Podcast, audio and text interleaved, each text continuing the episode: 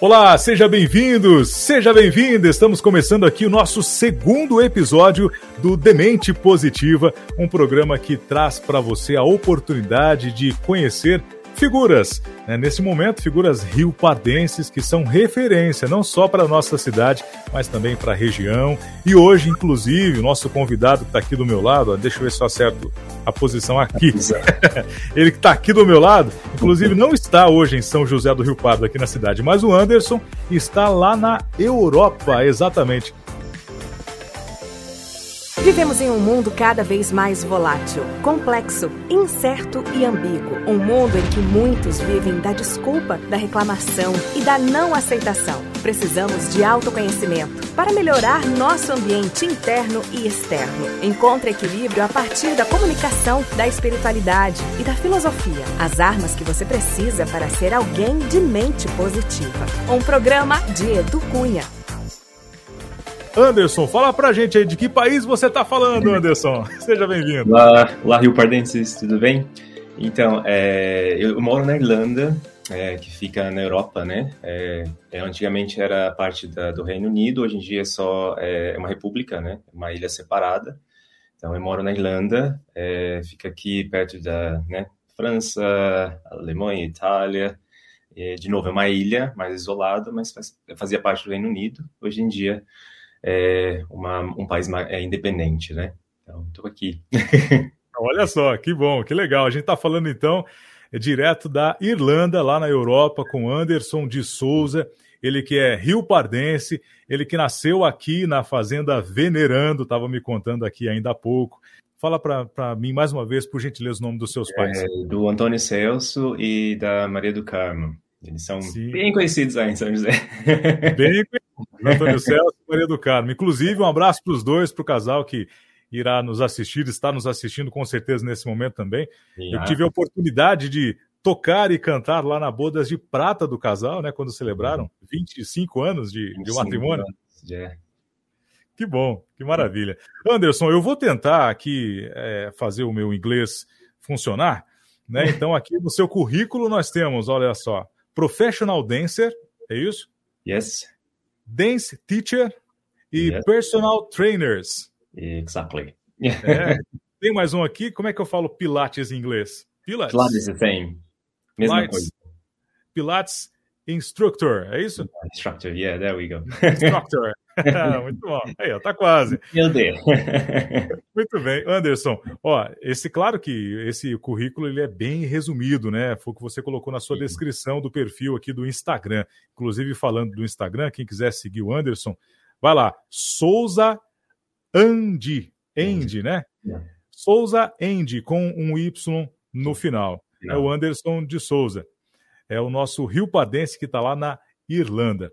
Anderson, antes da gente falar como é que você foi parar aí, conta um pouquinho para a gente como é que foi a sua história aqui em São José do Rio Pardo, com a dança, com a expressão corporal. Conta um pouquinho para a gente. Sim. É, acho que é, a dança sempre foi uma coisa que teve muito na minha família, ligada, assim, né? De festas e, enfim. É, quando eu era novo, eu nunca tive acesso a aulas de dança. Aos meus 14 anos, eu comecei a fazer é, aulas de dança. Na época, é, com o Spike, o Flávio Cipriano, é, que tinha o um projeto social no Epidauro. E depois é, fui fazer aula com o Mauro Rodrigues, que tinha um estúdio de dança na, na cidade. E até então eu nunca pensava em dançar profissionalmente. Para mim era só mesmo um hobby, né, uma diversão, um passatempo. E até quando eu comecei a é, né, ir aos festivais é, de dança, é, que existem muitos no Brasil, mas a gente, eu não tinha acesso festivais não só nacionais como internacionais, com presença de bailarinos internacionais, e foi quando despertou essa vontade de tentar, né? Até então era só vamos tentar e ver o, o que vai acontecer. E foi uhum. quando eu tive uma oportunidade de mudar para São Paulo. O Mauro, inclusive, me apoiou demais, bastante nessa época. É, eu estava já com 19 para 20 anos, já pensando em não seguir mais nenhuma carreira, enfim. Mas a oportunidade apareceu agarrei com né, unhas e pés e tudo que eu podia e fui para São Paulo e comecei a estudar em outras escolas, né? E quando eu falo estudar, é realmente assim fazer aulas todo dia, ter acesso a mais informações. É... dançar em companhias, dançar em grupos, aprender outros estilos de dança é, e comecei a dar mais aulas também. Enfim, isso tudo foi me agregando mais e mais experiência e né, dificuldades ao, ao, ao decorrer do, do, do, processo. E fiquei em São Paulo por sete anos, me mudei para São José dos Campos, onde eu dancei numa companhia profissional pela primeira vez. Fiquei lá por dois anos, voltei a São Paulo. Quando eu voltei para São Paulo, estava mais é, vamos dizer assim, não desanimado, mas tinha tido um momento assim difícil e não queria mais dançar. Aí é, foi quando eu resolvi que eu queria aprender inglês, porque na época, é, com musicais, eu teria muito mais é, oportunidades se eu falasse inglês para trabalhar na produção dos musicais, ao invés de trabalhar como bailarino, trabalhar né, é, é, atrás das cenas, né, atrás das cortinas, como produção é, e fazendo eventos, enfim. Mas, para quem trabalha com arte no Brasil, até para pagar um curso de inglês, no Brasil é difícil. Então, eu não tinha a possibilidade de trabalhar, continuar trabalhando como bailarino e pagar um curso bom de inglês. Ia demorar também muito mais tempo para poder ter fluência e realmente falar inglês, né? É, ter aquela experiência com a língua, porque você mora num país que fala português e é lógico que é mais difícil. Uhum. E foi quando eu pensei, vou trabalhar de alguma forma para juntar um dinheiro e vou morar, morar, em um país que eu possa aprender mais rápido. Né? Quando né, pensei nessa possibilidade, apareceu uma oportunidade de dançar num navio de cruzeiros. Algo que eu nunca tinha cogitado, porém foi no momento uma coisa que eu pensei, né? Eu vou trabalhar num navio de cruzeiros, vou ganhar dinheiro, não vou precisar pagar aluguel, né, ter contas, é, tenho alimentação, então eu consigo guardar o dinheiro. E eu sou uma pessoa, sempre fui uma pessoa muito focada. Se eu resolvo que eu vou fazer, a coisa é aquilo, é a meta, né? Sim. Muitas pessoas disseram, não, não é assim, você vai, vai para a Europa, vai para os outros lugares, você viaja, você gasta o dinheiro, não sei o quê. Eu falei, não, eu vou guardar o dinheiro, não vou ficar muito tempo, porque Vai fazer assim, né? É uma vida difícil e tem que viver com é, mão fechada. Enfim, passei no, no, no, teste, né? Que existem testes também para esse tipo de trabalho. E, e aí fiquei muito feliz porque o navio que eles me designaram vinha para a Europa. E eu não tinha saído do Brasil, né? Nunca tinha viajado fora para fora do Brasil. Uhum. E aí o navio veio para fazer a costa mediterrânea, que é pela Itália, Portugal, Espanha, daí nós fomos para Croácia, é, Turquia. Então, assim, acabei é, vindo e conhecendo outros países, além de estar fazendo o que eu amo, né, de paixão, que é dançar. Uhum. Precisei parar de dançar, né? e isso me despertou mais ainda essa vontade de vir é, como intercambista e morar em outro país. E na época, como eu estava nesse impasse, continuo dançando profissionalmente ou não, eu vou, falei, vou continuar guardando dinheiro. E se quando eu voltar para o Brasil, depois que eu fizer um ou dois contratos, o dinheiro que eu né, guardei for suficiente, por que não tentar? E foi o que eu fiz. Voltei para o Brasil, uhum. é, comecei a procurar agências de intercâmbio, e na época o dinheiro que a gente recebia no barco era de em dólar, então assim, o dólar não estava tão alto como é hoje em dia, e mas também não era tão barato. E aí eu fiquei assim um mês pesquisando já antes de chegar no Brasil. Quando eu cheguei no Brasil, tinha umas agências, comecei a visitar as agências e, uhum. assim, orando de joelhos, pedindo para que o dólar subisse.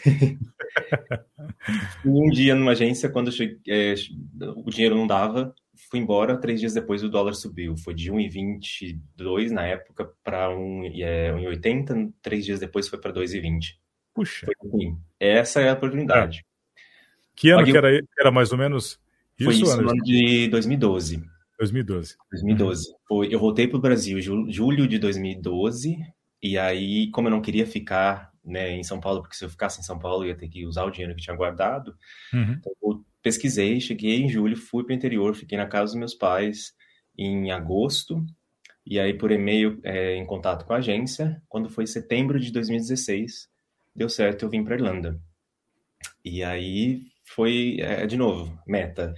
Vou chegar na Irlanda, eu tenho dinheiro suficiente para viver seis meses. Se eu não arrumar um trabalho, eu volto para o Brasil, mas nesses seis meses, pelo menos o básico do inglês, ou um tipo de comunicação, eu vou ter uhum. que né, ter que ter, é, como fala, melhorado. E aí as coisas começaram a acontecer. Então a trajetória toda foi assim: isso acontece, isso acontece, acontece. Sim. E eu tenho ser sou muito privilegiado de, assim, eu acho que também isso porque eu sou uma pessoa muito focada, sempre fui, de saber o que eu quero e também de dizer não para as coisas que eu não acho que não seriam para mim. Sim, isso sim. fez com que as coisas fossem se encaminhando mais claramente. Não é fácil, é. não foi fácil. Se eu dizer que, que foi fácil é só porque eu estou tentando ser legal, entendeu? Mas, assim, não foi difícil de, de assim, eu, é, poucas vezes eu, bate, eu dei com a cara na porta, poucas vezes eu me frustrei por uma coisa que realmente me custou, assim, é, me, me, deixou de uma forma mal, né? Uhum. Então, assim, mas porque eu tinha objetivos e metas e, né, eu sempre, mesmo que né, estremecia às vezes, tinha uma tempestade, eu não, não deixava aquela tempestade virar tsunami, né? Porque é, senão a gente é destruído. Sim. Anderson, a gente falava ainda nos bastidores aqui, né, fora do ar, antes de começar a gravação, é, sobre a importância dessa comunicação. Você que é um profissional da comunicação através da expressão corporal Sim. e além além dessa expressão corporal, você está nos dizendo aí, já fez a narrativa até agora, né, de, dessa sua preocupação em melhorar também a sua expressão oral, inclusive não só no português, mas em outro idioma, para que assim você pudesse alcançar os seus sonhos, né? Poder Sim. pisar degraus mais altos. Mas aí eu queria voltar com você um pouquinho lá na sua infância. Você estava me falando sobre a questão de, de receber influências, dizer não para aquelas que podem te tirar de um bom caminho. Né? E como é que era o Anderson na escola? Como é que era esse menino focado que você acabou de dizer para a gente aí, né? Você só ficava pensando em dança já na escola ou conseguia fazer né, esse conciliamento entre estudos, atividades, é, enfim, como é que era? Conta é, pra gente. Eu era nerd, eu era bem nerd, assim. É, vou dizer que eu participava, eu né, ganhei maratona euclidiana, maratona de matemática, tudo isso, essas, essas maratonas tinha nas escolas, é, maratona cultural, fui para São Paulo fazer um, um evento com a escola, porque tinha ganhado um prêmio que nem sabia o que, que era. Eu era assim, e eu sempre estudei na, na, na, na Aldelina, lá no Vale do Redentor. Desde a minha primeira série até terminar o, o segundo, é, terceiro colégio, não sei como é agora. Sim. Eu sempre estudei na mesma escola. Então, assim, eu conhecia todo mundo que trabalhava, as diretoras que entravam, as diretoras que saíam. Então, tipo, eu praticamente era o diretor da escola já, porque eu, minha, minha vida inteira foi lá. E, assim, eu, eu tinha essa, essa veia artística em mim, mas eu é, isso trans, é, até, até eu descobri que era com a dança, eu transmitia de outra forma, porque eu sempre gostei muito de aula de educação artística, da aula de inglês, é, matemática, apesar de não ser meu forte, mas era uma coisa que era fácil. Literatura, eu sempre escrevia poemas e coisas muito legais, que sempre tinha uma, uma veia artística de, de né, do, do, do lúdico. Então, assim, hoje em dia eu analiso dessa forma que, tipo, eu era nerd, e, e as pessoas às vezes é, achavam que é, ah, esse menino é estranho, porque eu tinha uma sensibilidade diferente, sempre tive uma sensibilidade diferente. É, e para os meninos, é, no, no, momento, né, se você voltar um tempo, era mais difícil porque eles queriam jogar futebol, é, sair correndo atrás da, das meninas na rua e fazer coisas de moleque. E eu sempre fui o de ficar na biblioteca, estudando, e na hora do intervalo, ao invés de ir para o refeitório, eu ficava na biblioteca, lendo livro, ou então eu ficava desenhando. Então, eu acabava sendo o, o estranho, né? Bullying, que eles falam hoje em dia, dos, dos, dos, meninos ficarem pensando dessa forma, tipo, ah, ele é estranho. Mas, em contrapartida, eu não deixava isso me, me atingir, porque, para mim, sempre foi uma coisa assim, tipo, eles não sabem o que eles querem, eu sei o que eu quero, eu quero estudar e quero né, ter uma, uma vida melhor, assim, porque eu venho de família pobre, então a condição de vida que eu tinha, é, que eu sabia que meus pais tinham tido, era o que eles não queria, é, não queriam que eu tivesse. Então eu sabia que eu tinha que batalhar para conseguir coisas. Então acho que isso me ajudava. E como eu tinha vindo do interior, é, do, da zona rural, esses, às vezes, esses, esses, não só os meninos, mas as meninas moravam já na cidade, então eles tinham acesso a outras coisas que eu nunca tive. Então, para mim, o valor era diferente de algumas, de algum momento de estar ali na biblioteca lendo um livro, porque escola rural não, às vezes não tem nem livro. então, assim, eu, eu dava muito valor a isso. E quando eu comecei a fazer aula de dança, eu comecei porque um, um amigo que eu conheci fazia parte do projeto social E ele falava, ah, por que você não... Eu vi você já dançando, quando tinha umas músicas assim de pagode, passava na rua e começava a dançar, ele falou, você podia vir começar a fazer aula. E aí foi quando isso começou a... Foi a chavinha, né, que virou e as coisas começaram a, a fazer mais sentido. É, parecia que realmente, assim, é, se você coloca, né, várias vaquinhas e uma ovelha, a ovelha vai se sentir diferente. Quando eu uhum. né, me juntei com as outras ovelhinhas, tudo fez sentido. Falar, ah, eles são iguais a mim, eles pensam da mesma forma, eles se movimentam da mesma forma, eles falam de uma forma que me agrada. Mas isso não interferiu na, nos meus estudos. Por quê? Meus pais sempre disseram: você pode fazer, você vai fazer aula de dança. Na época eu já trabalhava de estagiário é, pela prefeitura, é, mas não pode interferir nada de, do que você é, nos seus estudos. Você vai uhum. terminar, e na época eu estava pensando em fazer treineiro é, para ir para a Unicamp e fazer fisioterapia, alguma coisa assim. Uhum. E eu nunca deixei isso interferir. No último ano, se eu for, for para confessar a verdade, assim, foi quando eu já estava mais, já tinha ido para o festival de dança de Joinville, tinha dançado em palco profissional. Daí já tinha começado a meio que, ah, não vou mais fazer faculdade. que foi uma coisa que eu Tava tinha... mais para lá do que para cá. Foi. Foi um é. momento, assim, que eu, é, vamos dizer, que afetou no sentido porque eu não, assim, é, pensava, não vou fazer, uma... eu não vou fazer faculdade agora, porque se eu for para a faculdade são quatro anos, eu vou ter que parar de dançar. E quando eu voltar, é, eu vou estar mais velho, meu corpo já não vai responder mais. Uhum. Ao contrário, se eu for agora continuar a dançar, se eu decidir parar em quatro anos e entrar numa faculdade, eu consigo ainda acompanhar. Então foi uma questão assim de lógica para mim, que foi que funcionou. Assim, né? Uhum. Funcionou até hoje. Acabou dando certo. certo. Nem sempre dá, mas nessa, nessa, nessa questão foi assim. E muito assim, ajuda que eu tive das pessoas, as referências que eu também tive de professores, e depois de ir aos festivais de dança e ver outros profissionais e entender que eu podia fazer uma carreira e também sobreviver com isso. Que é difícil, Sim. mas não é como é, ainda tem pessoas que pensam, tipo, ah, ele é bailarino, aí você vai fazer um, né? Eu sofri uhum. isso em São Paulo, de fazer um crediário, ou então abrir uma conta, alguma coisa. A profissão, aí você fala bailarino, aí as, as pessoas perguntam ainda três vezes. Não, profissão de verdade. É, é igual músico, né? Você é, é músico? Eu sou bailarina, tem que tem carteirinha de bailarino, existe carteira, carteira de bailarino. As pessoas uhum. têm que fazer um teste, tem que ser registrado. A gente paga taxa por isso em São Paulo. Então, assim, de, de experienciar isso também e, e, ter essa convicção de que eles podem achar que não é, mas para mim é e é muito importante. É uma forma de se conectar com as pessoas muito, assim, né, que passa além do, do que as pessoas po podem imaginar. Sim. E, e, pensando dessa maneira, Anderson, falando dessa época escolar, enfim, para quem está nos assistindo agora, que com certeza temos né, muitos aí, muitos dos seus fãs estão nos assistindo aqui, o pessoal que estava né, aí na expectativa, como é que será, que dia que vai ser esse papo com o Anderson e tal.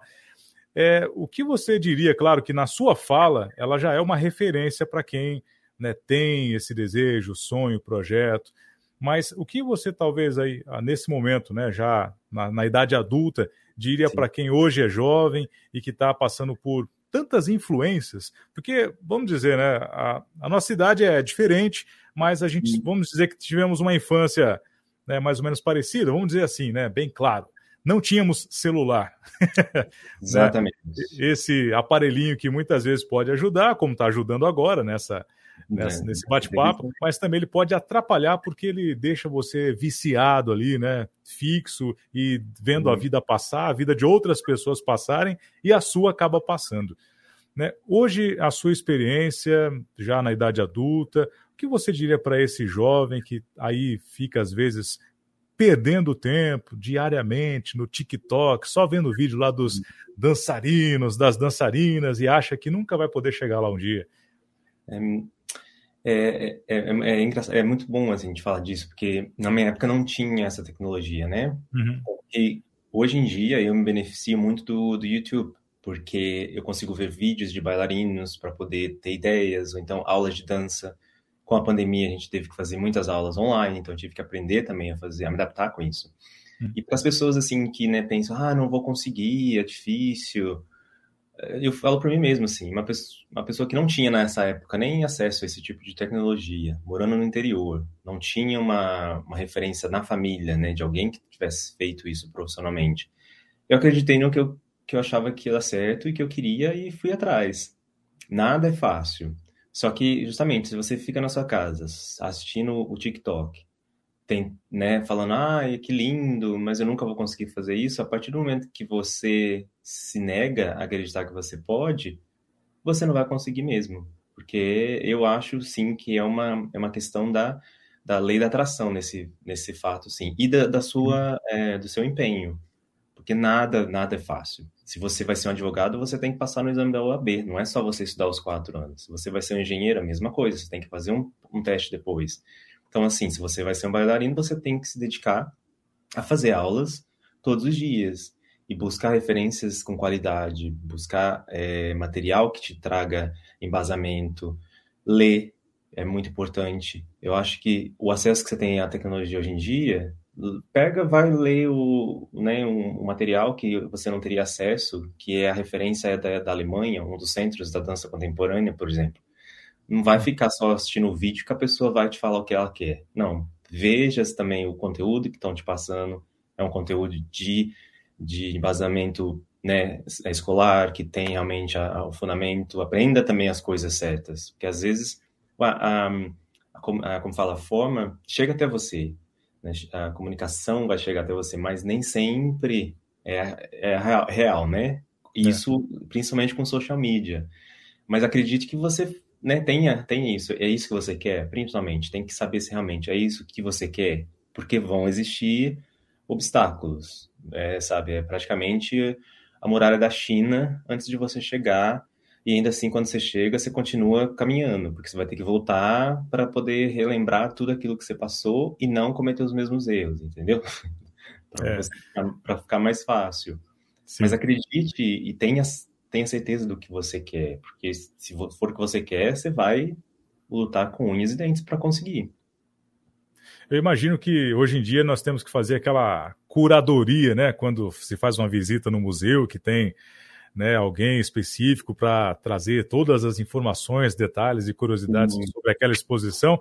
A internet hoje em dia é mais ou menos isso, né? Tem de tudo lá, mas a gente tem que saber pesquisar, saber se aprofundar para encontrar exatamente aquilo que, né? É, é profissional, é embasado em estudos, é realmente é, valioso, não apenas um conteúdo feito para venda ou para visualização, porque no final das contas muito é feito apenas para isso, né? Para comercialização de outros produtos que são colocados ali no meio, às vezes de maneira disfarçada, mas a intenção final acaba, infelizmente, sendo essa. E eu acredito também, Anderson, é, eu tenho filhos adolescentes e eu hum. vejo, a, a, dou aulas também num, num, colégio com vários adolescentes, eu percebo que essa grande.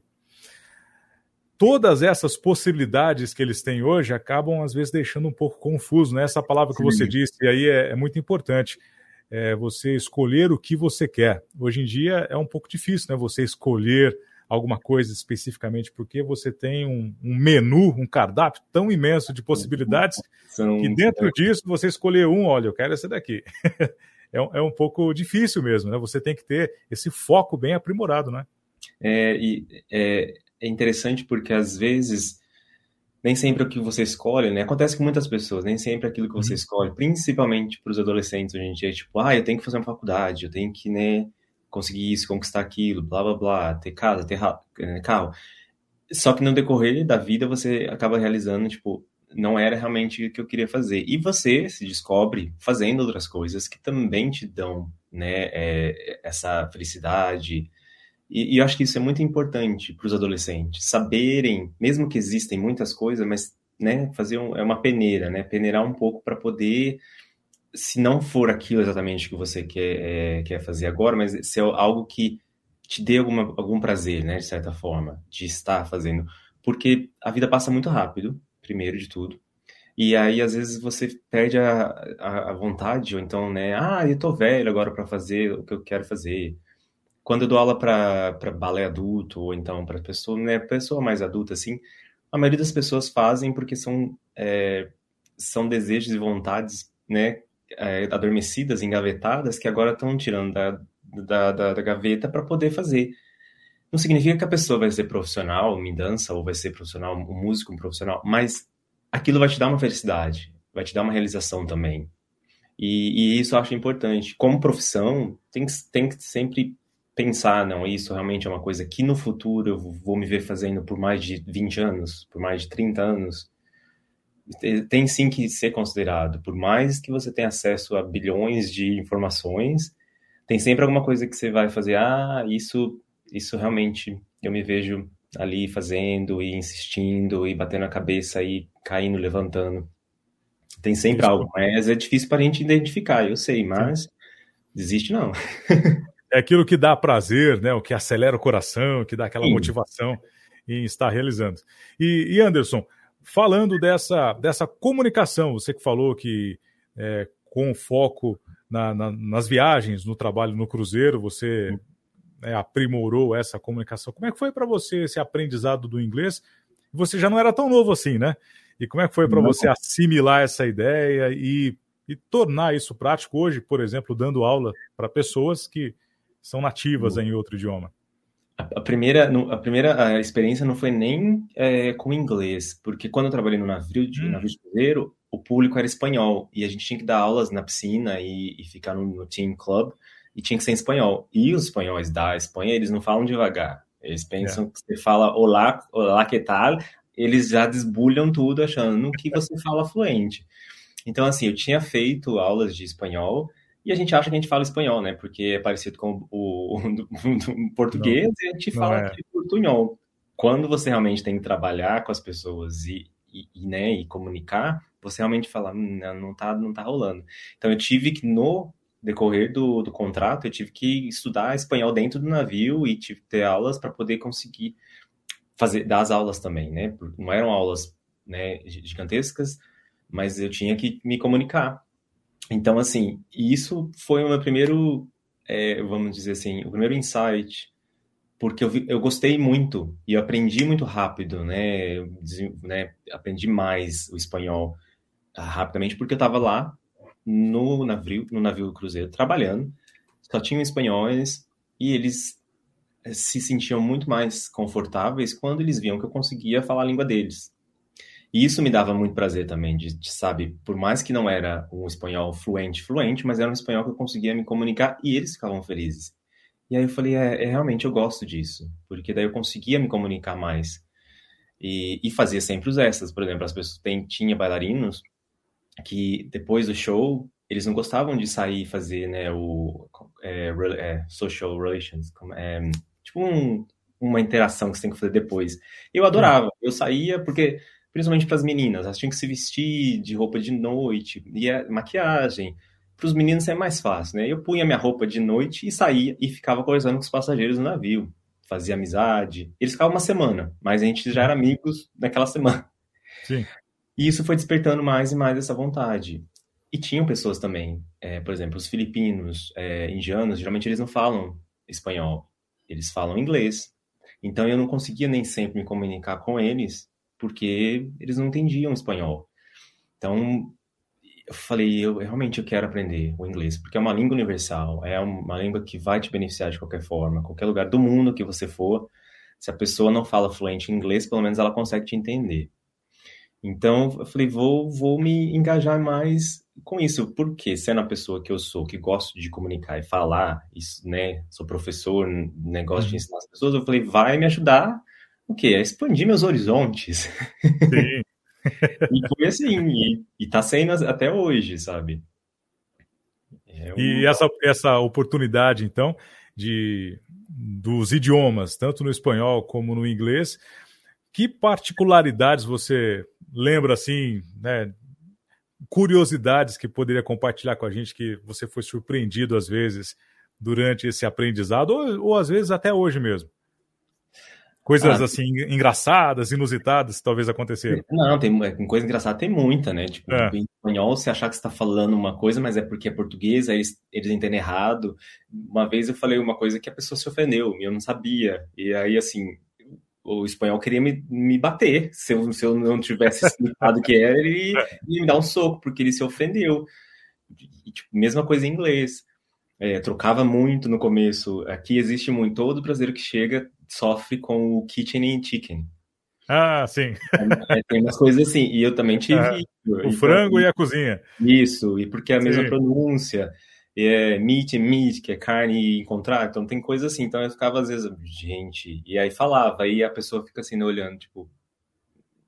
É, try again, né, vai de novo, porque não tá dando certo. Uhum. Coisas engraçadas. Assim como também tem, teve momentos de dificuldade, por exemplo. Eu cheguei em 2012 e aí comecei a é, olhar assim como eu poderia me encaixar mais. Aí comecei a trabalhar, eu lavava pratos e banheiro no, no, no exército daqui. Eu comecei a trabalhar no exército daqui. Então era o trabalho, né, que eles falam que é, é subempregos. E todo mundo que vem como intercambista, já tem que vir com a mente aberta, porque se quer um trabalho rápido, subemprego. E eu, né, com a minha mente, com o coração aberto, falei, é o primeiro que eu vou encontrar. Passou um mês e meio, tava trabalhando já. E aí tinha os, é, os chefes, assim, e eles falavam muito rápido, e o sotaque daqui é difícil. Hoje em dia eu já tenho o sotaque deles, mas quando eu cheguei, para mim era eles falando no mandarim. Então, assim, é, e aí eu trabalhando na cozinha e, tipo, 20 chefes, que era uma cozinha do exército, é gigante. Uhum. 20 chefes ao mesmo tempo, eu lavando ali uma panela gigante, assim, de repente o chefe chega e lá, Can you have a tongue? Aí eu, hum, e eu, gente, o que ele tá falando? E ele pedia, ele pedia, e eu não entendia, e eu continuava lavando a panela. De repente ele pegou, e tava dentro da pia, ele pegou assim, é uma de, sabe esses pegadores assim? De, uhum. é, é pegador, né? Sim. É, chama tong mas eu não sabia. E ele falava Tong, eu achava que ele estava falando alguma coisa relacionada à língua, né? Porque Tong também é ah. língua. E aí ele pegou, ele ficou tão né, pé da vida, assim, que ele pegou o negócio e ele batia assim na água. This is tongue, this is tongue. e assim, assustado, comecei a né, tremer, porque eu não estava entendendo nada que estava acontecendo. Uhum. E aí ele foi e falou com a gerente. Aí a gerente veio me explicar que isso, o nome do negócio era Tom. Mas eu me, eu me senti super mal, porque eu não conseguia entender. Ele ficou irritado. Era um horário que estava muito é, corrido. Então, assim, tinha momentos assim também que eu falava, meu, o que está acontecendo? O que está acontecendo? Mas é quando você aprende. Nunca é. mais se bendito do negócio, do nome. Sim. E é engraçado que isso aí acontece até mesmo na língua portuguesa, né? Porque é, muitas pessoas não têm essa preocupação de pronunciar corretamente. E às vezes nós também acabamos deduzindo o que o outro disse e não, e não fazemos aquele processo de, de pedir o feedback, né? É isso mesmo que você disse? É exatamente isso que você quis dizer? E aí você acaba entendendo de um jeito, o outro diz do jeito dele, e aí vira aquele rolo danado. E é uma coisa essa... da fluência, porque, né, só para assim, tipo, é, abranger esse, esse, esse, ponto, é da fluência, Sim. porque hoje, hoje, em dia, principalmente os brasileiros que chegam e conversam comigo, ou me escutam falando inglês, uhum. eles falam, Anderson, você fala muito rápido. E eu já falo muito rápido português. Hoje em dia eu tô aprendendo um pouco mais, mas porque os irlandeses, eles falam muito rápido, com sotaque carregado. Então, porque eu vivo aqui já tem nove anos, uhum. hoje em dia, principalmente quando eu dou aula, e tem brasileiro fazendo aula, às vezes no final, várias vezes, quando é a primeira vez que a pessoa me encontra, fala, você fala muito rápido. Aí eu falo, gente, mas é assim que eu, aprendi aqui, né? Sim. E realmente, hoje em dia eu me policio, assim, às vezes eu, eu, eu sinto tá assim, tipo, blá, blá. Aí já tem que pisar no freio já para dar aquela, aquela diminuída. E é. quando você fala assim, sotaque irlandês, o que, que seria esse sotaque irlandês, assim, que diferencia para um brasileiro à, à primeira vista? Ah, é muito. É, eles têm essa questão de falar nem tô, porque o, a língua inglesa em, em geral, é, uhum. em, em, geral, ela não é uma língua articulada, né? É uma língua que a fonética é muito simples comparada com o português, com o latim. Uhum. Então, você não tem essa articulação que a gente tem, porque eles não ah. têm isso no inglês. Então, sometimes I can say something and then you don't see my tongue moving. Uau, isso é muito isso, isso é uma coisa que eles têm, e com sotaque, é o final da frase, igual o carioca teria do x, ou então hum. o baiano tem, que é mais slow. Então, as áreas que você vai tem um sotaque que é mais carregado. A gente, gente aqui fala porta, portão, porteira. Exatamente, é. tem essa coisa. Então, tem hum. o sotaque igual deles também. Puxa mais o R, puxa mais o S, emendam as palavras e você acha que é uma outra palavra, mas é porque eles emendaram. Uhum. Como assim tem as pessoas do interior aqui também, que eles falam como a gente, porta, portão, porteira. Tem tudo isso. Então, isso é difícil para quem está aprendendo, né? E, e, então, bom, resumidamente, a gente está falando de você, que é um cara super aplicado, né? Que tem essa preocupação do estudo, do foco e tudo mais. Então, Anderson, é, quando a gente fala desse intercâmbio, por exemplo, lá de seis meses, né? Em, em seis meses dá para o estudante ter uma ideia de como é aquela cultura. Ele não vai conseguir aprender assim, né? Ele tem que ficar muito mais tempo para fazer com que isso seja bem fluente. É porque é, é, é aquela coisa, é, é, é, imersivo, né? Se você não uhum. experienciar uhum. a língua do jeito que você precisa, você vai, é, você não vai aprender. Então, assim, é, a escola te ajuda a tirar dúvidas, mas se você não trazer as dúvidas para o professor, eles vão continuar com as aulas que são sempre as mesmas. E aí a pessoa fala, ah, a escola é ruim, o professor é ruim. Eu falo, não, não é. É porque você não sabe usar do, da, da ferramenta que você tem ali. Uhum. Então, assim, você tem que fazer perguntas. E como isso acontece? No convívio. Eu saía da escola, que são três horas de aula, geralmente. É, eu estava de manhã. Eu levava meu lanchinho, que eu morava... No primeiro mês eu morava longe. E, e ficava no centro da cidade. E eu entrava nos cafés. Aí entrava no, nos supermercados, ficava pegando, assim, ah, berinjela, aubergine, tomato, tom, é, tomate. Não é tomato, é tomato. e ficava falando comigo mesmo. Aí fiz uma carteirinha do cinema que para estudante aqui é barato, ia para o cinema e assistia um, uma vez o filme é, em, com legenda e voltava no mesmo dia para assistir o filme de novo sem a legenda. Ah.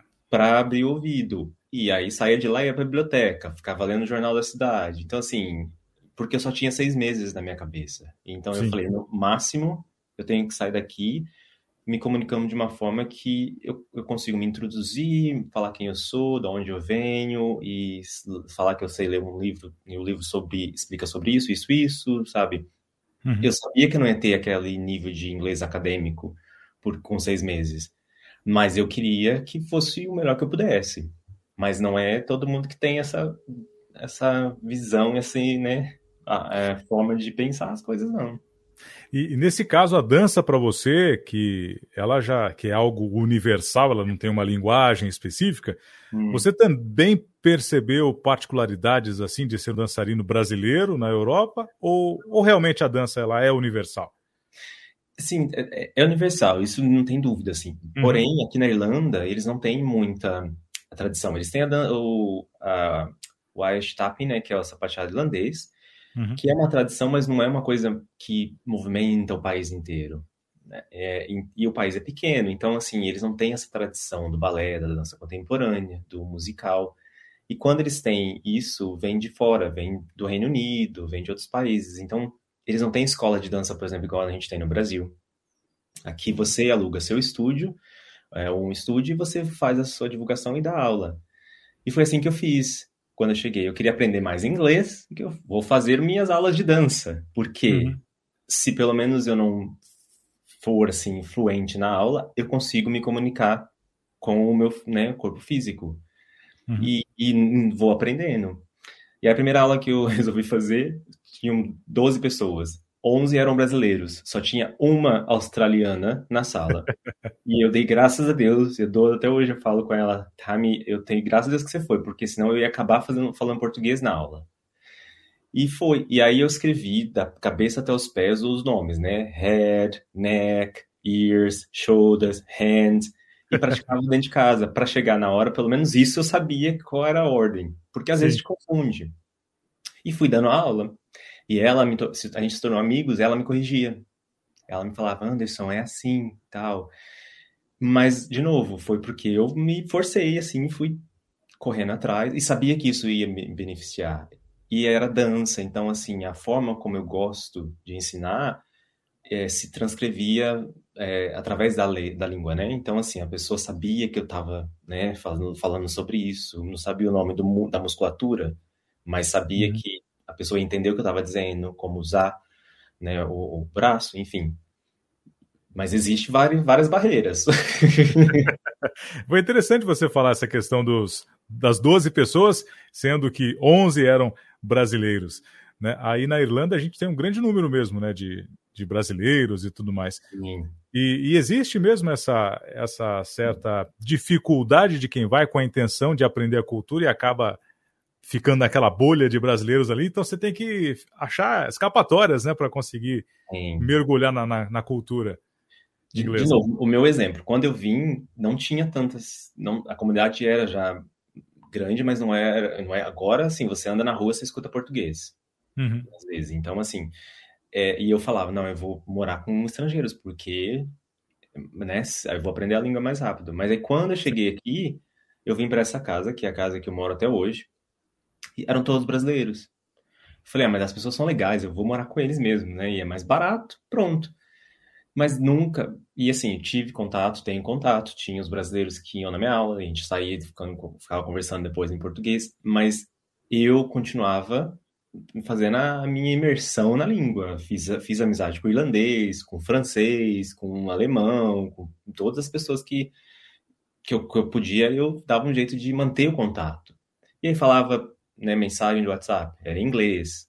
Sim. Não sei o que, falava pelo telefone, a pessoa ligava, era em inglês. Então, essa foi a forma que eu falei, não, ah, eu tenho isso, tem muito brasileiro, é, tem gente na minha classe de inglês, tinha de 20 pessoas, de novo, 15 era, eram brasileiros. tinha uma chinesa, uma espanhola, é, um russo, na época, e eu sentava entre os três. Mas tem gente que não tem, não, é, não vê dessa forma. E é, aí acaba ficando difícil, sim. buscando mais uma comodidade, né, do que sair da, da zona de conforto. Seria um é. pouco isso também, às vezes, né? Tem, tem, que ter sempre essa iniciativa de sair da zona de conforto para aprender, porque senão a gente muita, não aprende. Muita gente vem com a intenção de fazer dinheiro, né? De, uhum. de vir para poder ter dinheiro, ou então mesmo ajudar a família no Brasil. E, então eles não têm essa, esse foco. E aí acaba que depois, né, hoje em dia, antigamente você podia ficar três anos, hoje em dia você só pode ficar dois anos. Aí uhum. acaba, quando tá chegando no finalzinho deles, né, de ficar aqui, aí que eles vão realizar, tipo, eu vou ter que ir embora, vou voltar pro Brasil, o que que eu tenho de melhor? Além do dinheiro hum. que eu hum. consegui juntar. E aí é tarde demais, às vezes, né? Ou então você tem que pagar 5, 7 mil euros para ir para uma faculdade para conseguir ficar aqui. Uhum. Então, assim, é é, é, é foco e, como fala, objetivos, né? É aquele ditado que o brasileiro deixa para a última hora. É, Aí acaba acontecendo assim Qualquer também. lugar do mundo. e na dança, durante esses nove anos, é... Anderson, como é que, como é, que é para você hoje ser um profissional? Né? Como é que é para você atuar? Como, como, é, como que é o seu dia a dia aí de trabalho? Como professor, Sim. como é, personal trainer e tudo mais eu comecei a dar aula, mas assim, foi uma coisa que eu queria fazer porque eu não queria me desligar da dança e acabou que eu não conseguia me desligar da dança, mas eu trabalhava, trabalhei de, de kitchen porter, né, que é lavando pratos, louças no restaurante, depois trabalhei de garçom, depois trabalhei de é, gerente de restaurante e eu sempre conseguia dar aula e fazer um trabalho ou outro, mas eu nunca, aqui não tem companhia de dança que te dá contrato. Então eu comecei a achar formas de continuar dançando. Aí comecei a dar aula para uma companhia jovem, que é a única companhia que existe aqui, mas porque eu já passei dos 25, né, faz tempo, eu não podia dançar com a companhia. Aí a diretora da companhia me é, falou se eu queria começar a dar aula para eles e coreografar para eles, e foi quando eu comecei a ter mais contato com as pessoas daqui, é, coreografando, dando aula, e eles chamam para dar curso e palestras. E, e porque, assim, é muito difícil ter professor homem aqui, então para eles é sempre o diferencial que eu tinha é porque eu sou brasileiro, dou uma aula de dança contemporânea que é mais é, é, é diferenciada e, e, e, é uma pessoa que está aqui, mora aqui, então assim isso começou a ter um peso maior também. E, mas eu continuei, só que chega um ponto que eles têm que pensar na questão financeira, né? E aí foi quando eu resolvi que eu ia voltar para a faculdade e fazer um curso, que não é um curso de educação física, mas é um curso de um ano que eles têm aqui e te dá a qualificação para você, né, tem, tem área de enfermagem, de, de, de business, aí eu fiz né, é, o curso de fitness, que foi, e aí te dá a qualificação para, é um ano intensivo, E aí uhum. foi quando eu consegui a qualificação para é, como personal trainer e né, instrutor de, de fitness e o certificado de Pilates. E aí nessa área aqui você consegue mais trabalhos, porque tem mais estúdios de Pilates, de yoga, é, academias que tem aulas. E aí foi, foi quando eu comecei, falei, vou conciliar os dois. Eu continuo dando as aulas, as pessoas vão me conhecer como profissional também na dança, mas tem um, um diferencial. E, e dou as aulas de fitness, porque daí eu posso trabalhar como autônomo e consigo fazer meus horários, né? Porque eu não estava já meio assim, cansado de trabalhar Sim. com contato por outras pessoas. Eu falei, vou fazer isso. E aí foi um, uma, uma, um outro estágio da minha vida aqui que eu sou muito grato, assim, porque o inglês eu tava já, é, é eu tô sempre aprendendo, né? Mas aí quando eu fui para essa faculdade, comecei a estudar, foi quando o bicho pegou de novo, porque depois do curso de inglês que eu tinha feito, eu não tinha estudado mais nada. E aí fui fazer esse curso, que é numa, numa universidade daqui, uhum. e achando que o curso é assim, ah, curso de um ano, é besteirinha, faço fácil. Sim. Ah, me lasquei, assim, no começo, porque, de novo, a barreira da língua, de ser uma, uma nomenclatura, terminologia diferente. É, os professores eram cada um de, de lugares diferentes da Irlanda, ou seja, com sotaques diferentes também, de novo. Palestras e palestras, é, é, projetos para entregar, dissertações para fazer, tudo isso. E eu jurando que ia fazer o quê? Uma provinha no final do, do curso. Uma boa, coisa boa. Básico, mas foi ótimo. E é uma universidade que tem um conceito muito alto na Europa. Então, assim, uhum. para o meu currículo, me ajudou bastante. Tanto que eu, desde quando eu comecei a trabalhar nessa área, eu nunca fiz entrevista para trabalhar em nenhum lugar. Eu, ou foi de referência, que aqui acontece muito, ou então pelo fato de eu falar, ah, eu já trabalhei, é, fiz o curso tal em tal lugar, e eles falam, ah, vem fazer um teste, tipo, um trial que eles falam, né, que é um teste, e pronto, consegui o trabalho. Hoje em dia eu falo, gente, nunca fiz um, uma entrevista você faz uma entrevista, uma, uma conversa, assim, né? Mas, assim, de... Sim. Vão te ligar para fazer entrevista, marca. Nunca tive isso, graças a Deus. Porque eu fiz um curso numa, numa instituição muito conceituada e já saí trabalhando em seguida, assim. Fiz, trabalhei com uma fisioterapeuta por um ano. Isso me deu uma bagagem também diferenciada, porque eu trabalho mais com pessoas é, que têm é, próteses né, no corpo, de joelho, de quadril, de, de coluna, fez é, cirurgia de coluna. Então, como eu trabalhei com ela um ano, hoje em dia a maioria dos pacientes que eu tenho, dos clientes que eu tenho, são clientes com, esse, com essa dificuldade, que não existe na, no curso, eles não te dão essa bagagem. Eles falam, mas não existe um, uma aula específica para isso. E quando você realmente tem, uhum. o cliente é difícil, né? Porque uma senhora de 80 anos que tem artrite, artrite é, e tem quatro próteses no, no, no joelho, é, no, duas próteses no joelho, uma de cada joelho, mais uma na coluna, ela precisa fazer uma atividade física. Então, assim, eles não te ensinam como lidar com isso. É. E aí eu tive a oportunidade de trabalhar com a fisioterapeuta e ela me ensinava, assim, muito.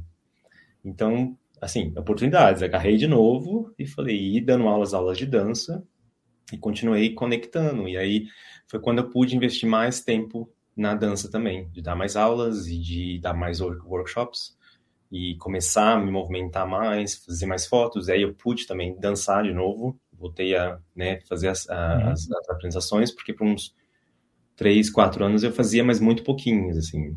Aí hoje em dia eu consigo assinar contratos que são pequenos, mas se apresenta várias datas. O que antes eu não podia fazer, porque eu trabalhava no restaurante, trabalhava na, na cozinha, uhum. então não tinha como conciliar.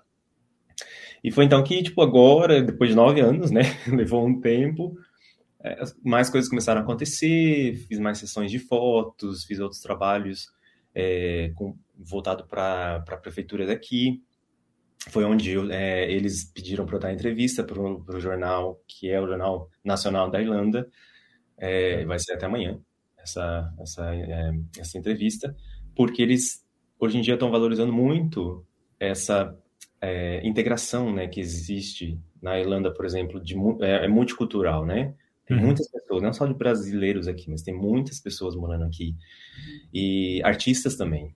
E aí eles que, que quiseram fazer essa entrevista, porque eu trabalho com uma companhia jovem, coreografando com eles, é, são a maioria são irlandeses e que nunca alguns deles nunca tiveram acesso a outros professores internacionais.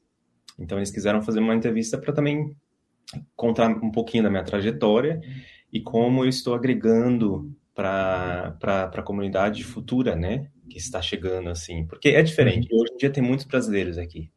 Tem gente que dá aula de af, dança afro, tem gente que dá aula de capoeira. É, eu dou aula tipo, de, de, de, dança contemporânea, que é mais do estilo do Brasil, usando uhum. músicas brasileiras, o que eles amam. eu tenho um amigo que dá aula de capoeira aí, eu só não sei que cidade que ele mora, ele chama Reinaldo Grubi. Ele é do norte do estado do Paraná. É, Reinaldo Grubi. Ixi, agora, hein? Será que. Porque eu conheço Tatu e o Vando, mas é, às vezes é nome assim de. de, de é, que eles... Pode ser um apelido, Tatu, né? Tatu com certeza não é o nome dele, mas eu não sei o nome dele de verdade. Pode ser. Eu vou te mandar o contato dele depois aqui para você. Ah, Quem sabe vocês até se conhecem. E, e, olha só, você até falou sobre essa questão da, da entrevista. Enfim, você está sendo homenageado, né? Você é uma referência hoje nesse segmento na, na Irlanda. E conta pra gente um pouquinho também, eh, Anderson, da sua região, da cidade que você vive hoje, como é que ela é? É um grande centro? É uma cidade menor? Né? Como que, por exemplo, você falou um jornal que é nacional, né? Como eles chegaram até você? Como é que foi esse contato e tudo mais? Aqui eu moro na capital, que é Dublin, né? É, uhum. E então assim é todo mundo chega em Dublin, é a maior cidade de tudo. É a maior cidade da, da, da Irlanda, mas relativamente comparado com o Brasil, é uma vila. Mas é uma cidade, a maior cidade, uma das maiores cidades aqui. Então, assim, é o aeroporto internacional é em Dublin. Então, se você vem para Irlanda, mesmo que você vai morar em outra cidade, é em Dublin. Então, essa é a cidade onde tudo acontece. Seria como você sair do interior e ir para São Paulo. Sim. E, e aí as referências estão aqui, é, os contatos maiores estão aqui, as empresas maiores estão aqui. Então, assim, toda a comunidade, as comunidades que existem, a maioria estão aqui, porque quando você chega, você vem morar aqui por oportunidade de trabalho, enfim, de outras coisas. Uhum. E se torna uma referência para as pessoas que moram mesmo na Irlanda, para terem acesso. Então, assim, quando eu comecei a dar aulas aqui e comecei a fazer trabalho com outras é, companhias, quando eles iam se apresentar, ou então eu, eu ia dar aula em outro lugar, eles queriam saber, ah, de onde você é, tal. E aí, ah, sou do Brasil, moro em Dublin, e aí dou aula. E aí foi assim, aqui é muito boca a boca, né? Principalmente nessa área Sim. artística. E aí começaram a falar, falar, falar. E eu trabalhando com essa é, coreógrafa, que também não é daqui, ela é, é, espanhola, mas ela já mora aqui tem 22 anos. Ela falou, Anderson, eles querem é, entrevistar alguém da, da companhia ou que trabalha comigo, que esteja morando aqui, mas que não seja daqui e que esteja dançando na companhia. Mas eu quero que seja você porque você já trabalha comigo há muito tempo e você é uma referência hoje em dia. Porque o tipo de trabalho que a gente faz é um tipo de trabalho que a Irlanda não, não tinha antes, porque eles não tinham essa referência. Então, com a experiência que nós dois, como estrangeiros, trouxemos, é o que está fazendo com que isso melhore e progrida. Movimento. E aí eu quero, é, eu quero que seja que você dê a entrevista, se você quiser, porque já está aqui nove anos e acho que é o momento de você também compartilhar do benefício que você está fazendo, né, está trazendo para a comunidade, não só de, dos brasileiros, mas da irlandesa também, porque tem muitas pessoas irlandesas. Eu falei, tá bom, e aí ela tinha essa, esse contato, eles estavam pedindo para ela é, dar, é, né, é, indicar alguém, e ela me indicou. Então, foi assim que aconteceu, assim, eu fiquei super feliz, falei, nossa, bacana, porque para eles aqui também é uma coisa muito importante. E Sim. eles leem muito jornal. Então, assim, é, eu fiz um trabalho outro dia na TV, que foi uma abertura de uma noite cultural, e dancei uma coreografia, um dueto com uma, é, uma, uma, menina daqui, irlandesa. Uhum. E você espera, tipo, ah, eu nunca fui ligado a esse negócio de fama, né? Mas aí um dia eu tô andando num supermercado, a menina veio e falou assim: olha, o cara que dançou na televisão. Eu, e eu, assim, e tinha, já até esquecido, porque já tinha passado o tempo. Eu falei, gente, uhum.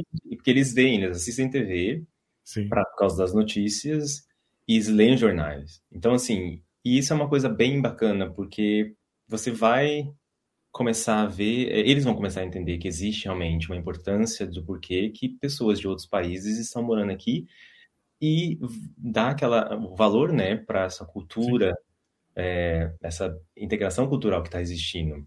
e tem muitos brasileiros é, casando com irlandeses aqui, brasileiros e brasileiras. Então, tem, filhos são brasileiros e irlandeses misturados. Então, assim, eles vão ter uma vida aqui.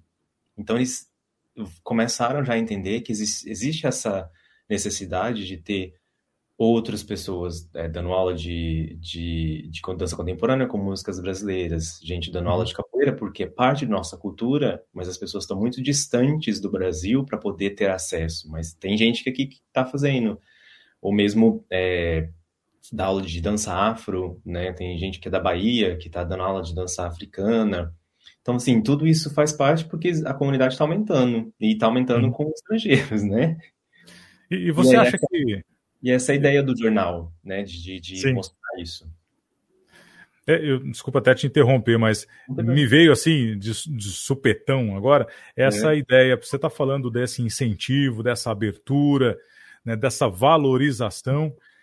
Se a gente fizesse comparativo com o Brasil hoje, né, pela experiência que você tem e que conhece da, das culturas, hum. será que o que falta exatamente no Brasil, Anderson, para também os artistas receberem essa valorização, essa abertura, ganharem também seu espaço. Esse reconhecimento, né, que é importante. Sim, eu acho que no Brasil, assim, em alguns países também que eu já, já fui, às vezes uhum. tem uma, uma, uma necessidade de, é, como vou dizer, primeiro de, de se ajudar, porque principalmente artista, é, artistas, né? Uhum. Hoje em dia, por exemplo, tem, eh, eu recebo trabalhos que eu não posso fazer. E eu conheço já dois, três bailarinos aqui que são também bons. Então eu indico eles. Mas as primeiras vezes que eu fiz isso, eles se hum. surpreenderam. E isso hum. é uma coisa, isso é uma cultura do Brasil. É difícil as pessoas darem o, espaço para outras. Acreditar Sim. que tipo não nem tudo é para mim. Né? Se eu não posso uhum. fazer, tem outra pessoa que pode, e isso vai no futuro me beneficiar, porque aquela pessoa vai lembrar de mim. Então, é uma coisa, uma questão cultural que a gente tem no Brasil que é muito ruim. E as uhum. pessoas ainda, sabe, vão, vão ter que aprender. Sabe, meu é tudo meu, vão ter que aprender demais, assim. E, e isso às vezes me deixa assim, é, é, não é triste, né? Mas assim, eu fico, poxa, isso é uma coisa que não é tão difícil. É, mas é uma coisa que é, é uma questão cultural do brasileiro aprender que tudo, ah, é meu, é meu, não, não posso compartilhar. Ou se eu faço alguma coisa, a pessoa é, vai roubar meu, meu, meu, meu aluno, meu estudante. Fala, hum. gente, não, ninguém é de ninguém. Se a pessoa gostar mais daquele professor porque se identificou, não significa que foi porque você falou que o professor é legal, que você falou que você, né, a pessoa devia fazer aula com aquele professor. E eu aprendi assim, é, o Mauro me ensinou muito isso. Ele levava a gente para fazer cursos, levava a gente para fazer aula em outras escolas, para não ter essa competição. Essa competição não é saudável, sabe? E não, não, não agrega em nada. Então, o Brasil tem isso, tem outras coisas, assim, mas eu, eu dizer essa, essa, essa comunidade, né? Esse trabalhar mais em comunidade, com os nichos que existem, se for de música, se for de dança, ou se for, né, se for médico ou for enfermeira, de ter mais essa, essa, essa parceria, de saber, não, é meu, mas também é para você, vamos trabalhar junto e a gente constrói outras coisas. E uma série de outras coisas. O Brasil é muito grande, então pessoas com pensamentos e formas de agir diferente, é, ou pessoas que não tiveram acesso a informações e não querem também se abrir e aprender, né? Porque, por exemplo, eu não tive acesso a muita coisa. Se, você, se hoje em dia eu paro e penso, eu falo, gente, eu sou, eu sou muito privilegiada mesmo, porque eu venho de família, assim, do interior, do, do meio do mato. Mas, sabe, existem coisas que hoje em dia eu vejo alguns brasileiros fazendo que eu falo, isso não é porque ele não teve informação, é porque a pessoa é caráter, é daquela forma. E é, é triste, eu falo, tipo, né, esse tipo de coisas, infelizmente, o Brasil está 500 anos a, é, luz atrás, né? De evolução. Infelizmente. Infelizmente. O Anderson, a gente está partindo praticamente para o fim aqui do nosso papo, Sim. mas é, nossa, teríamos assim, eu teria muitas coisas ainda para poder tipo, saber, porque eu sou muito curioso. Então é, é, sempre muito bom, é um papo muito legal. E acredito também que tem quem está nos assistindo também esteja com essa mesma intenção de saber mais detalhes, como é que é a vida aí, né, tanto na questão profissional, artística, para dançarinos Sim. especificamente, como também para pessoas que desejam né, fazer essa, essa vida também né, fora do país e que tem outra profissão, tem outros desejos, outros sonhos que não são talvez artísticos, mas que podem te usar como referência também para seguir esse passo a passo. Então, ou seja, esse papo nosso aqui é muito valioso, é muito importante, né? Foi muito legal uhum. mesmo essa sua contribuição. Nessa reta final, como o nome do nosso programa é Demente Positiva, uhum. Você se considera uma pessoa positiva, motivada? Como é que é o, o Anderson assim, né, no dia a dia? Aquele cara que quando alguém chega com uma novidade, o Anderson consegue, nossa, que bom, que legal, é isso aí, vai em frente. Ou né, tem, tem dias que às vezes não é assim. Como é que é para você a questão dessa positividade, dessa motivação, Anderson? É, eu, eu tenho muito isso. É, as pessoas até falam, e hoje em dia tem muita gente postando assim: ah, não tem essa positividade tóxica. Aí eu falo assim: ué, é tóxica porque você então não, não quer escutar. Mas a positividade, nenhuma positividade é tóxica. Por mais que a pessoa esteja falando de uma forma, de alguma coisa que seja demais, se você não quer escutar, não é para você, ou então você realmente não quer escutar. Então, assim, eu sou uma pessoa muito positiva nesse sentido, sim, tudo, tudo, tudo vai dar certo. E o que não dá certo é para você aprender com aquilo para poder melhorar e insistir e fazer de novo. Isso não era dessa forma, vai dar certo de outra forma. Mas, assim, é algo que, que a pessoa tem que praticar. Por exemplo, agora eu tenho planos de, de, de mudar de país, né? Que nove anos. Eu de quero, novo. De novo, a última vez. E aí, é, meu, meu, meu objetivo agora é ir para a Alemanha, porque eu sempre quis morar na Alemanha, como bailarino principalmente. Então, eu tenho essa meta de me mudar para a Alemanha e, e já comecei a estudar alemão, porque é uma língua muito difícil e eu disse que se eu me mudar de novo, eu quero ir para outro país que eu possa aprender mais uma língua. E, e as pessoas falam, nossa, mas por que Alemanha? Mas por que alemão? Eu falo, porque eu quero aprender. Mas é difícil. Eu falei assim, eu sei que é difícil, mas eu, e daí? Não, não, é, não, é, não, é, não é algo que eu vou jogar ao vento, né? Se eu aprender, eu vou aprender. Se não aprender também, pelo menos eu tentei. E, e a mesma coisa. Quero mudar para lá? É mais difícil? É, ah, se não dá certo? Se não dá certo, outra coisa vai dar certo, sabe? Mas eu estou me preparando para isso. Né? Eu posso dar aula de, de dança, eu posso dar aula de pilates, eu posso dar aula de é, yoga, se eu fizer o teste para dar aula de inglês e eu passar no teste, eu posso dar aula de inglês também. Então, assim, não é porque eu quero ir para lá, resolvi ir, tô indo. Não, eu sei o que eu posso oferecer e como eu posso me manter se eu for para lá. Então, hum. assim, e eu sei também como pode não dar certo. Mas isso de não pode dar certo é tipo, depois que eu tentei mil vezes, entendeu? então, assim, a positividade é algo que você tem que saber lidar com ela, porque ela vai ali, e tem gente que vai achar que é tóxica, mas existem pessoas que, enfim, têm uma forma diferente de, de ver a vida. É, e aprender também, porque a, a, nem sempre a positividade vem dos acertos, vem de coisas legais, né? A positividade uhum. nem sempre são de coisas positivas. Coisas negativas também te faz a crescer e ser mais positivo. Porque senão você vai, não tem né, um, uma segurança, né? Você tem que se agarrar a alguma coisa. Sim, depende da, depende da visão, né? Depende da dessa visão. mentalidade. E, e, é importante, um assunto até delicado e também que está muito em evidência hoje em dia, que é essa, essa questão da luta por direitos de minorias. E quando eu ouço você falar, Anderson, e, e claro, vejo você né, o cabelo que não é lisinho igual o meu, assim, olha só o cabelo lisinho também. é um pouquinho mais moreninho, né, aquela cor de brasileiro ali com origens negras, Negras, talvez é. indígenas, né, como todos nós temos. Né? Você, como é que você vê hoje também, Anderson, essa luta pelos direitos que está né, tão em evidência, tanto no Brasil como aí na Europa? É, assim, pessoalmente, você você acredita que, que isso mesmo vale a pena, essa luta, esse combate, essa ou, ou mesmo a atitude como a sua, de correr atrás do seu sonho, talvez seja a mais importante. Qual é a sua opinião em relação a isso? Hoje em dia, principalmente com o que está acontecendo no mundo, uhum. né? É algo bem, assim, perigoso.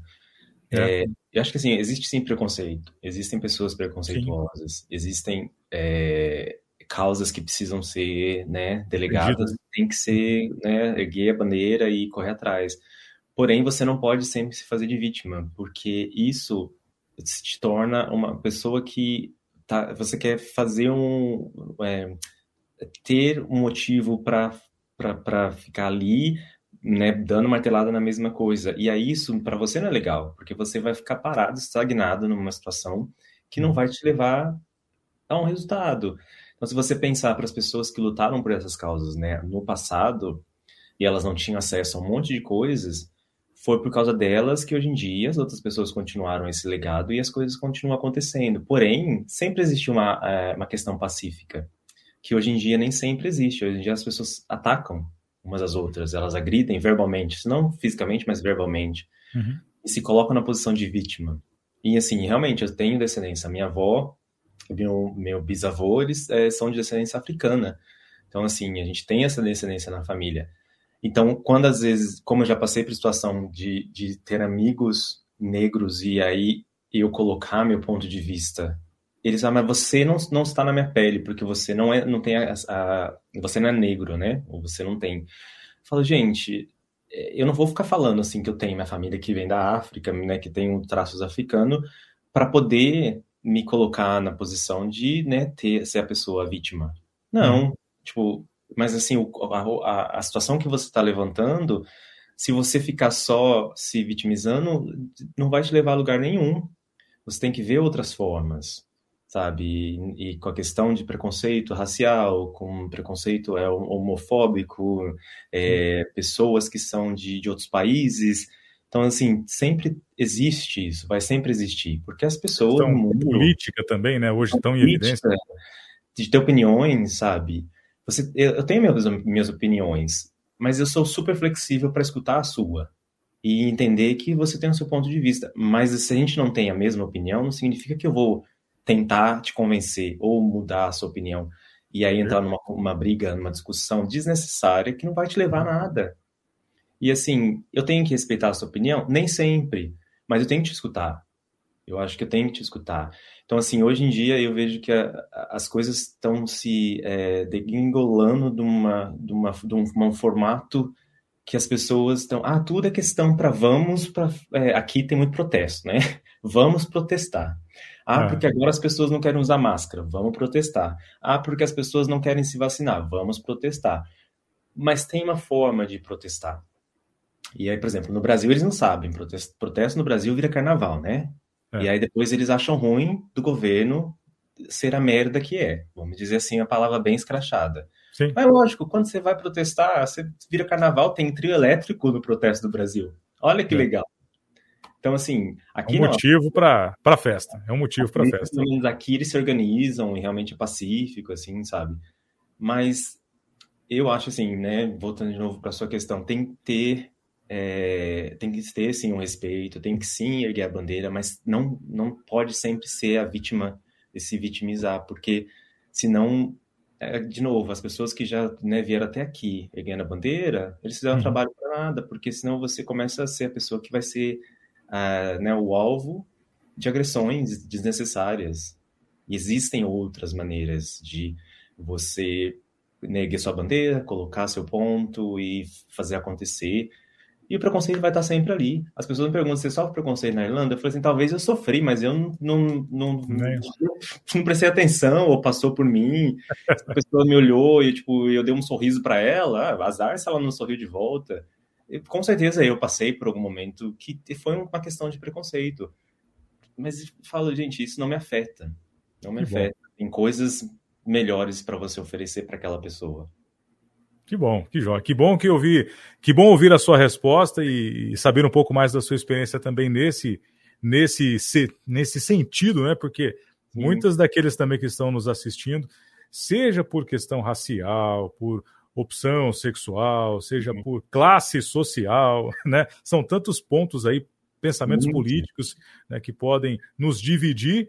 O mais importante é exatamente isso que você levantou, né, para a gente fechar esse papo aqui: o respeito, respeito, a tolerância e também essa essa oportunidade de, claro, ir lá e lutar também, defender e mostrar o que é justo e o que está sendo injusto, colocar isso uhum. também em evidência para abrir caminhos, como você mesmo falou, para que outros também possam alcançar. É, porque se você não tiver o respeito e a tolerância, você não vai ser dada a oportunidade de lutar. Vai ser tirado de você. Como as pessoas hoje em dia no Brasil estão passando por isso.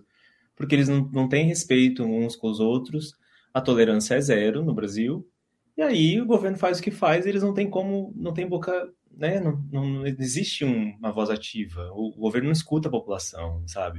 E as pessoas não se escutam, porque não se respeitam, não se toleram. Então, tipo, é uma bola de neve, né? É. É uma bola de neve, infelizmente. Tomara que novos rumos aí, com novos ares, né, possam acontecer e, e, e transformando essa cultura aos poucos, porque afinal de contas, infelizmente é isso, né? se vive de uma maneira, isso entra na rotina, se torna um hábito, e aí, para depois quebrar isso, é, é o que complica mais a situação é. de, de, todos nós, infelizmente. Anderson, olha só, como eu disse para você, seria muito bom a gente continuar batendo um papo aqui, mas eu sei que você também tem seus compromissos aí. Dispensou o intervalo aqui para poder bater um papo com a gente. Inclusive, nesse momento aqui do nosso bate-papo aqui, é, começamos a bater o papo de manhã aqui no Brasil e agora já é tarde. O Anderson já estava tarde lá, né? Ele já estava lá. diferença de quantas horas? Três horas de diferença. Três horas de diferença. Anderson, suas considerações finais aqui no nosso bate-papo do Demente Positiva de hoje. Olha, agradeço primeiro que eu entre em contato com você, né, Edu, para oferecer Sim. isso, porque eu queria compartilhar, quero sempre compartilhar conquistas e coisas que estão acontecendo. E a iniciativa sua de ter o canal é bem, é, é, assim, legal, né, de, de, incentivar e de trazer essas pessoas, porque, de novo, é uma forma através da, da mídia de usar isso para beneficiar, né, as pessoas que não têm acesso às vezes, tipo, ah, saber que tem um bailarino perdido lá, um doido do Rio Pardense que está lá na Irlanda, que ninguém nunca sabe o que está acontecendo. E é isso, parabenizar você, né, para que continue isso acontecendo, que seu canal cresça e que os equadorenses tenham acesso a outras pessoas que têm outros tipos de experiência também, que é sempre bom e é, é legal ter orgulho, né? Meu pai minha mãe estão lá que querem saber se vai sair no jornal, se vai ter que assistir, onde vai ter que assistir, porque quer falar para a família. e, e, é bacana para ver que realmente existe, existem pessoas, né, que estão fora de São José, mas ainda assim eu eu vou, né, vou visitar agora em dezembro. É, sinto orgulho de falar, ah, eu sou cidadão aí rio pardense e, assim, não moro aí, infelizmente, mais, porque eu tenho outras é, é, forma de vida, né, outra forma de viver, e aí se eu voltar para São José, infelizmente, não consigo continuar conquistando o que eu quero, mas não deixe de ser o Pardense, não, né?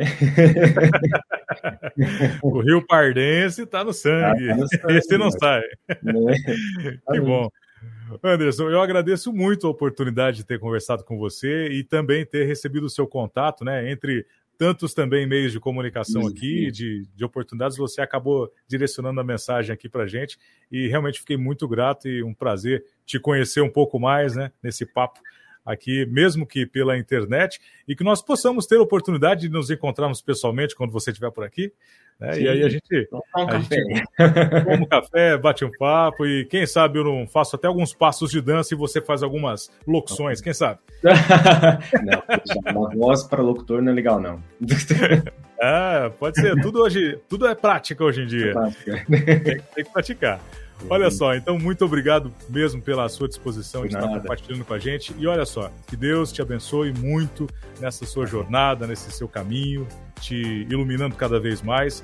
Né, sei aí da, da fé dos seus pais, da sua família, acredito que ela se estende até você também, é que você consiga alcançar cada vez mais pessoas com toda essa sua energia. Vou até valorizar essa palavra, né? Porque você tem uma energia bem bem forte mesmo ali e que ela se expanda cada vez mais, possa transformar pessoas e que você possa também se realizar com isso cada vez mais, com felicidade, com entusiasmo, com motivação, conquistando cada vez mais aí é, novas, novas linhas nessa sua história de vida.